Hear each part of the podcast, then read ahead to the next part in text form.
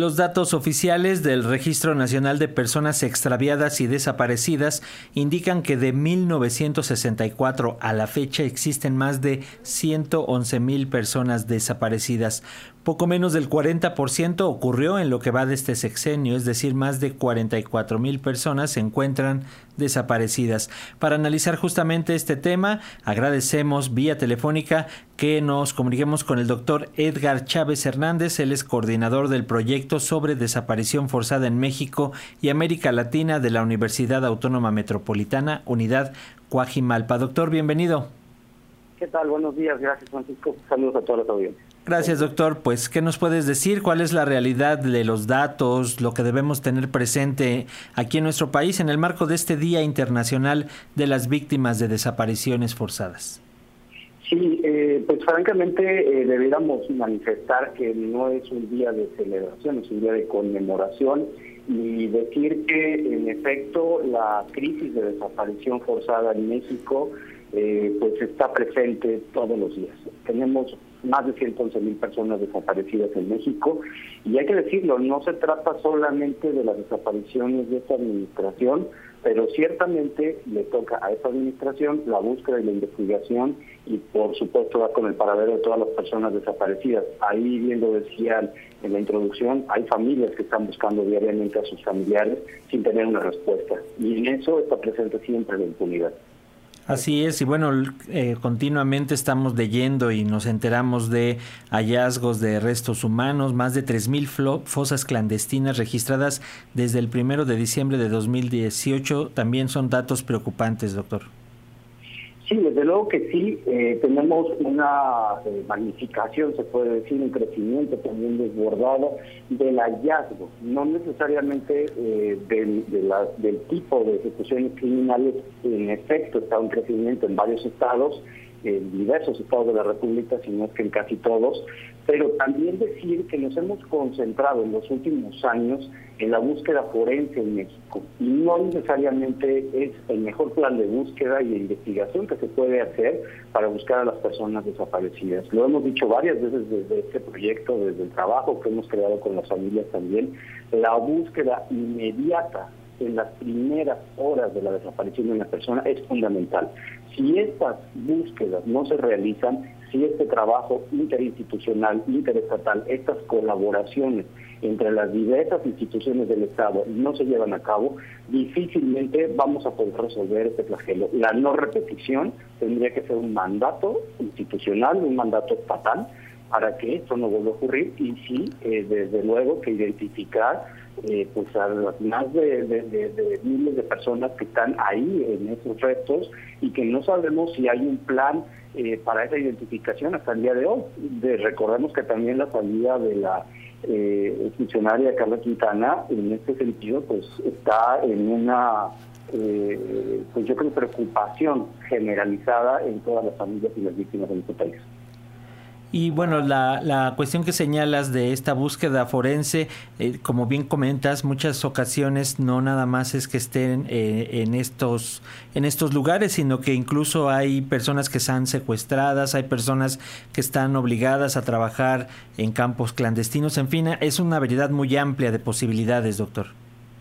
Sí, desde luego. Y recordar de nada cuenta eh, pues la declaración sobre la protección de todas las personas contra las desapariciones forzadas de Naciones Unidas, donde justamente los estados se comprometieron sobre algunos preceptos base, que es justamente en dónde se está dando eh, pues estas desapariciones y lo que implica, ¿no? Eh, no solamente pues la la participación directa del Estado, sino también la quiesencia, que es esta también, eh, pues yo creo que complicidad que hemos visto y lo tenemos muy claro en el caso de Ayotzinapa, la participación de diferentes actores del Estado, las omisiones, por supuesto, pero también esa forma de convivencia del crimen organizado con actores del Estado. Entonces, eh, hablar de eso es importantísimo, también recordar que la desaparición forzada se genera como un crimen eh, de Estado también, como un terrorismo de Estado que se genera en los años 60, eh, 70 y que se generaliza en América Latina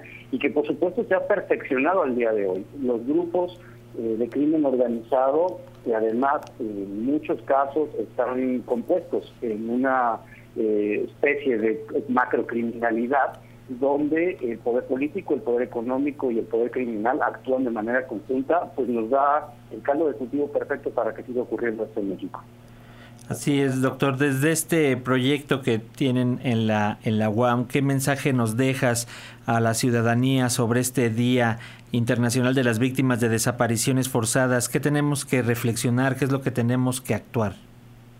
Pues yo creo que una de las reflexiones que, hemos hecho a lo largo de este tiempo, que hemos trabajado con las familias y los colectivos desde la Unión Cojimalpa y desde el proyecto de rectoría de la universidad, es que a las universidades, y particularmente a las universidades públicas, nos toca un papel fundamental también de coadyuvar en estas, en estas investigaciones, en estas búsquedas, eh, no necesariamente de manera judicial, pero sí al menos de manera teórica, en una parte de manera académica podemos aportar conocimiento y claro que podemos hacer conocimiento reflexivo y crítico. Y creo que en ese sentido la aportación que se ha hecho desde las familias a la universidad y de la universidad a las familias ha sido muy importante.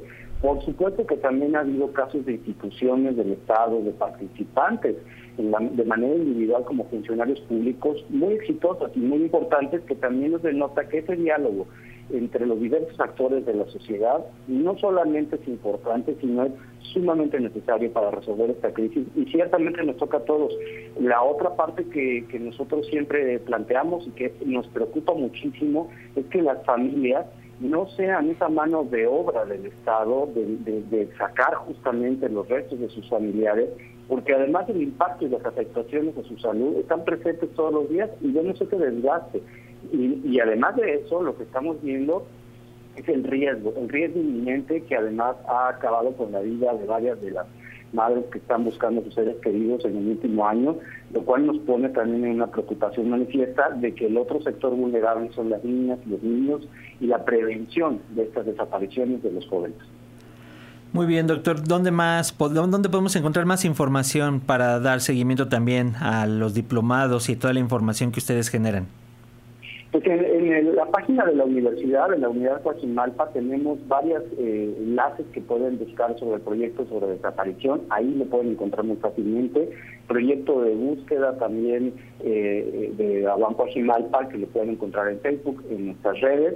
Y por supuesto la guía inmediata que generaron las familias de personas desaparecidas para otras familias. Eso yo creo que puede ser una, un enlace a compartir, a conocer también como sociedad, adelantarnos también estos hechos. No estamos exentos de que un día podamos estar cerca de esto, no lo deseamos, desde luego que no queremos que nadie más desaparezca, pero sí tenemos que tener un conocimiento que pueda ayudar como sociedad y que podamos trabajar en conjunto. Nos toca también la prevención a todas y a todos. Así es. Gracias, doctor Edgar Chávez Hernández, coordinador del proyecto sobre desaparición forzada en México y América Latina de la UAM Coajimalpa. Un abrazo. Hasta pronto.